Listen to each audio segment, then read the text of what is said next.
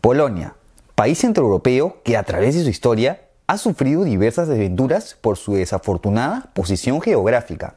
Rodeada siempre por grandes potencias, el país eslavo ha estado en el ojo de la tormenta. Sin embargo, luego de toda tormenta viene la calma, y en la actualidad vive una etapa de prosperidad con lo que se ha ganado el título de la Nueva Alemania. ¿Te interesa conocer la historia de este singular país? Dale, entonces quédate hasta el final del video.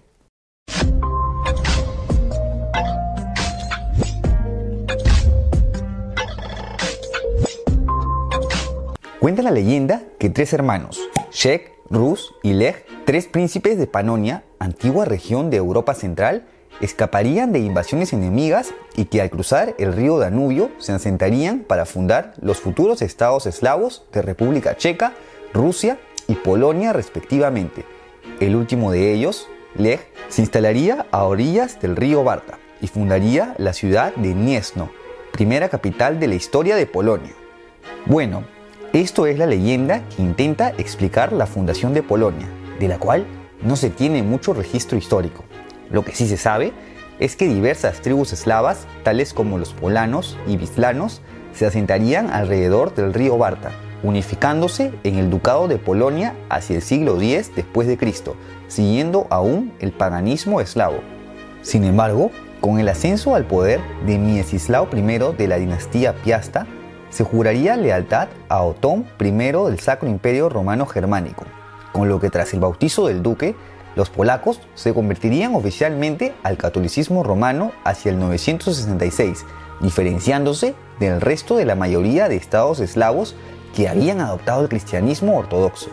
El hijo de Miesislao, Boleslao, sería coronado como primer rey de Polonia en el 1025 con la autorización del Papa, naciendo así el reino de Polonia, que había continuado con su expansión hacia las regiones de Pomerania y Masovia. Ante constantes conflictos internos, el rey Boleslao III dividiría el reino en cinco ducados, estableciendo un principio señorial, en el que el duque más antiguo de la dinastía tendría un poder supremo sobre los otros, y así los territorios estarían mejor controlados. Aunque como era de esperarse, esto traería más fragmentaciones, en vista que los duques se pelearían por obtener el cargo más alto. Incluso esto generó que el reino caiga bajo influencia de la dinastía Premislidas, del reino de Bohemia, actual República Checa, pero que con la extinción de la misma y el ascenso del rey Casimiro III el Grande, se reforzarían los cimientos del reino, además de lograr acuerdos diplomáticos con los vecinos Bohemia y la Orden Teutónica, los cruzados renegados. Por otro lado, se conseguiría una fuerte alianza con los húngaros, de bastante utilidad en vista que estos habrían conseguido una gran expansión. Casimiro III sería el último rey de la dinastía Piasta y lo sucedería su sobrino Luis I de Hungría, que a su vez sería sucedido por Edúbiges I de Polonia, ambos de la dinastía angevina, que también duraría poco, pues Edúbiges contraería nupcias con Vladislao II de la dinastía Jagellón de Lituania, con lo que se iniciaría un periodo de unión personal entre ambos reinos y que, te spoileo, sería el comienzo de una gran y productiva amistad, plasmada en la unión de Crewor. A la muerte de Edúbiges, Vladislao, también llamado Yogalia, se convertiría en el primer rey de la dinastía Jagellón y su primera gran hazaña sería la derrota de la Orden Teutónica durante la batalla de Grunwald, quienes ocupaban los territorios de Prusia y Pomerania. Así, se extendió el territorio de ambas naciones. Para esto, la Unión conseguiría el apoyo de diversos reinos vecinos quienes se irían avasallando. Y con esto, no solo el territorio, sino también la población iría aumentando debido a las migraciones, entre las que destacan la de judíos, siendo Polonia uno de los lugares de Europa en donde más tolerancia se tuvo con este grupo. Con esto, Polonia llegaría a ser la segunda monarquía más poblada del continente. Entonces, ¿una nueva potencia se iba formando en la región? La unión llegaría en su apogeo a fines del siglo XV, cuando miembros de la dinastía Jagellón reinaron en Bohemia y Hungría, hasta que en 1526 sufrirían un duro revés durante la batalla de Mohacs, en donde apoyarían a sus aliados húngaros contra los otomanos. Resultado, aplastante derrota tras la que perderían el vasallaje de Hungría, aunque eventualmente se llegaría a acuerdos con los otomanos que si bien consiguieron una paz relativa, se imposibilitaría la expansión hacia Europa Central. De la misma manera, ante el ascenso de una nueva potencia en la región, Moscovia, primer estado ruso, la expansión hacia Oriente se iría imposibilitando. De hecho, Lituania iría perdiendo cierto territorio durante las guerras lituano-moscovitas. Hablando de economía, Polonia se centró en el comercio agrícola, convirtiéndose en el principal proveedor de granos de Europa. También se caracterizó porque el 10% de la población llegó a alcanzar títulos nobiliarios, el porcentaje más alto de Europa. Los nobles tenían mayor control sobre sus tierras, logrando una mayor descentralización de poder aunque al aferrarse a este tipo de actividades tradicionalmente rurales, irían quedando atrasados a la par que Europa Occidental se movía hacia la urbanización y la conquista de territorios ultramar.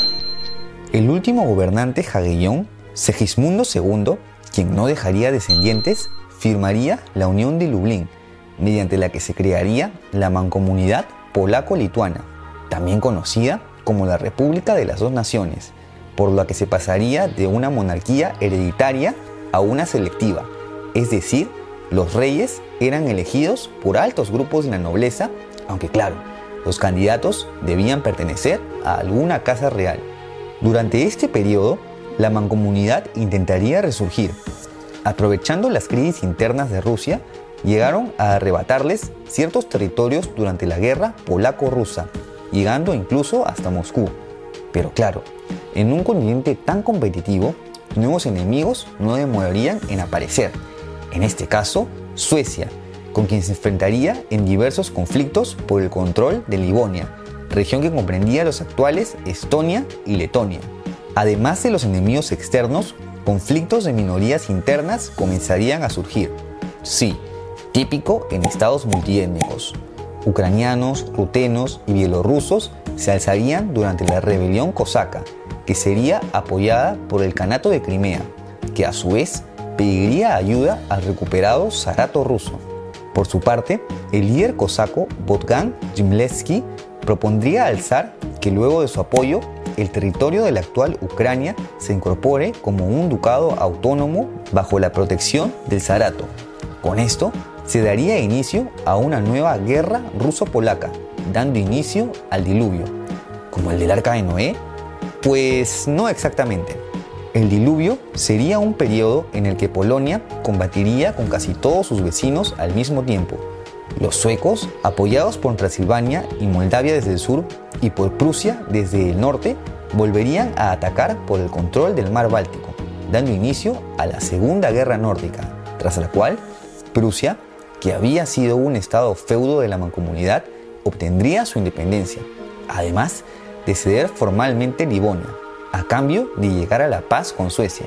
Sin embargo, la guerra continuaba con Rusia, que se extendería hasta 1667 con una victoria rusa, tras la que se quedaría con parte de la actual Ucrania. Esto sellaría el ascenso de Rusia como nueva potencia de Europa del Este, pasando la mancomunidad a un segundo plano.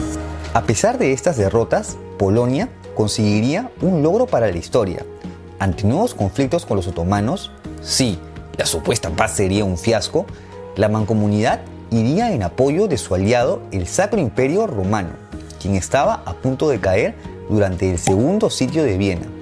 Aquí resaltan los húsares alados polacos al mando de Juan III Sobieski, fuerzas de infantería que mermarían las fuerzas turcas y frustrarían la inminente invasión musulmana de Viena. Por esto, Polonia será recordada como uno de los grandes salvadores de la cristiandad. El siglo XVIII se caracterizó por la inestabilidad del sistema político, en el que la monarquía electiva se convertiría en una anarquía. Esta inestabilidad permitiría la guerra de sucesión polaca, en la que las potencias extranjeras intervendrían, ganando más influencia en el país, la guerra terminaría con el ascenso de Augusto III de Polonia, de la dinastía alemana de Wettin. Sí, polacos y lituanos iban perdiendo poder en su propio territorio. A esto se suma el aumento de poder de sus vecinos Prusia Austria y Rusia. Incluso este último ya se había proclamado como imperio. El último rey de Polonia independiente, Stanislao II Poniatowski, llegaría al poder en 1764 con apoyo de la zarina Catalina II de Rusia. ¿Por qué habrá sido? No sé, pero el tema es que este gobernante cedería ante las presiones para las inminentes particiones de Polonia, a la par que se iba creando un pacto austro-ruso-prusiano. En la primera, en 1772, Polonia perdería el 30% de su territorio y un tercio de su población, que quedaría en su mayoría bajo dominio de Austria. Durante la segunda, en 1793, luego de la guerra ruso-polaca, Rusia se llevaría la mayor parte, quedándose con el resto del territorio de los actuales Ucrania y Bielorrusia, mientras Prusia se llevaría varios territorios occidentales bajo los que formaría la provincia de Prusia del Sur. La mancomunidad perdería ahora cerca de 308.000 kilómetros cuadrados. Pero la estocada final se daría en 1794 tras la revolución de Tadeusz Kosciuszko, líder militar polaco que se levantaría contra las influencias de las potencias extranjeras. Resultado, derrota de la revolución y tercera y última partición de Polonia, tras la que el remanente territorio polaco sería repartido entre las tres potencias. Estanislao II sería forzado a abdicar y Polonia desaparecería del mapa. Entonces, ¿fin de la historia? Pues al cabo de unos años, las guerras napoleónicas estallarían y como sabrás, el mapa de Europa tuvo muchas variaciones, auspiciadas por Napoleón. El pequeño cabo crearía varios estados satélites, uno de ellos el Gran Ducado de Varsovia, apoyado por las fuerzas republicanas y la diáspora polaca en Francia, quienes tenían la esperanza de recuperar su estado. Sin embargo, a la derrota de Napoleón, el efímero ducado desaparecería nuevamente en 1815, siendo repartido entre Prusia, quien crearía el Gran Ducado de Posen, y Rusia, que denominaría su nuevo territorio como Zarato de Polonia. Por otro lado, el Congreso de Viena determinaría que una mínima parte quedaría independiente, la que sería denominada como República de Cracovia, que incluía esta neutral ciudad y unos 220 pueblos circundantes. La que fue la gran potencia del este quedaría reducida a unos 1.200 kilómetros cuadrados y su duración también sería efímera, pues luego de ciertas revueltas sería anexionada al Reino de Galicia, provincia del Imperio Austriaco. Sí, Polonia había desaparecido por segunda vez. Y aquí hay que avanzar un poco en el tiempo. Sí, Ubiquémonos hacia 1914, al inicio de la Primera Guerra Mundial. Como sabrás, los antiguos aliados contra Polonia, Rusia, Austria, ahora Austria-Hungría, y Prusia, ahora el Imperio Alemán, serían enemigos. Ambos bandos prometerían la liberación de Polonia a cambio de su apoyo, por lo que las legiones polacas participarían en la guerra, siendo Polonia el centro del frente oriental. Resultado, derrota de los rusos, quienes por conflictos internos darían inicio a la guerra civil rusa y la anexión total del territorio polaco por los alemanes, aunque esta sería también efímera, pues a la derrota de las potencias centrales y tras el Tratado de Versalles, respaldado por los 14 puntos del presidente estadounidense Wilson, resurgiría el Estado de Polonia, en esta oportunidad en calidad de república al mando de Józef Pilsudski. Polonia que estaba on fire, derrotaría también a los lituanos, a la naciente República de Ucrania por los territorios del recién desintegrado Imperio Austrohúngaro y más adelante, otra hazaña para recordar, a la emergente Unión Soviética al mando de los bolcheviques vencedores de la guerra civil, quienes querían retomar los territorios perdidos. Esta guerra fue decisiva para el periodo de entreguerras, pues de esta manera el comunismo optó en resolver primero sus asuntos internos antes de intentar expandirse por Europa, que por así decirlo, pudo haber influido en la debilitada Alemania en donde el Partido Comunista iba ganando terreno. A pesar de las victorias, pues digamos que Polonia no se mantuvo muy estable durante el periodo de entreguerras y tuvo que afrontar diversas revueltas e intentos de golpe de Estado por el lado diplomático, firmaría una alianza militar con Francia, además de tratados de no agresión con Alemania y la URSS. Con la primera, se rompería luego que Polonia se negase a devolver la ciudad libre de Danzig, y con la segunda, se rompería luego que los polacos ocuparan territorios checoslovacos durante la crisis de los Sudetes. Y sí, estas afrentas le costarían caro, pues ambos empoderados vecinos, a quienes polacos no podrían hacer frente, invadirían Polonia completamente, dando inicio a la Segunda Guerra Mundial. Polonia desaparecería del mapa por tercera vez en su historia. Sin embargo, Polonia se mantendría en la lucha. El gobierno polaco se exiliaría en Londres y dentro del territorio se mantendrían ciertas tropas que combatirían desde bosques y pequeños pueblos, conocidas como el Estado clandestino polaco. Eventualmente, ambos invasores romperían relaciones luego de la invasión alemana de la URSS, que si bien comenzó ganando, hacia 1943 comenzaría el retroceso, recuperando la URSS territorio y finalmente derrotando a Alemania tras la batalla de Berlín con el apoyo de los polacos. Entonces, luego de la derrota de Alemania, Polonia por fin sería libre. Eh, libre. Ups, sorry. Tras el lanzamiento de las dos superpotencias, Estados Unidos y la URSS, Europa sería dividida en esferas de influencia. El recién resurgido Estado de Polonia, cuyo territorio variaría anexando algunos territorios de Alemania y cediendo otros a la URSS, quedaría al este del telón de acero, bajo un régimen comunista títere de la Unión Soviética. Por esto, sucedería una de las mayores redistribuciones étnicas de Europa. Polonia se uniría al Pacto de Varsovia, en contraposición a la creada OTAN, por lo que sus fuerzas armadas quedarían bajo merced de la Unión Soviética. Uno de los pocos episodios en donde intervendrían sería durante la invasión a Checoslovaquia, para evitar que este otro país comunista abrace ideas occidentales. Durante este periodo, la gran mayoría de polacos viviría bajo el umbral de la pobreza al acoger políticas altamente proteccionistas. Las facciones anticomunistas no ganarían relevancia hasta el ascenso de Juan Pablo II como Papa de la Iglesia Católica. Como te imaginarás, en este periodo Polonia carecía de todo tipo de libertades, incluyendo la religiosa. Juan Pablo, al mover grandes masas de personas y ser un líder de opinión, atacaría el comunismo en los ámbitos social y religioso, denunciando a la ONU la violación de derechos humanos de disidentes de esta ideología, a la par que Reagan y Thatcher lo harían en el ámbito político. A esto se suma el movimiento de oposición al gobierno a cargo del Sindicato Obrero Solidaridad y la decadencia del sistema político de la Unión Soviética, quien se desintegraría luego de la caída del muro de Berlín, y por consiguiente las naciones del bloque del Este se liberarían de la influencia comunista.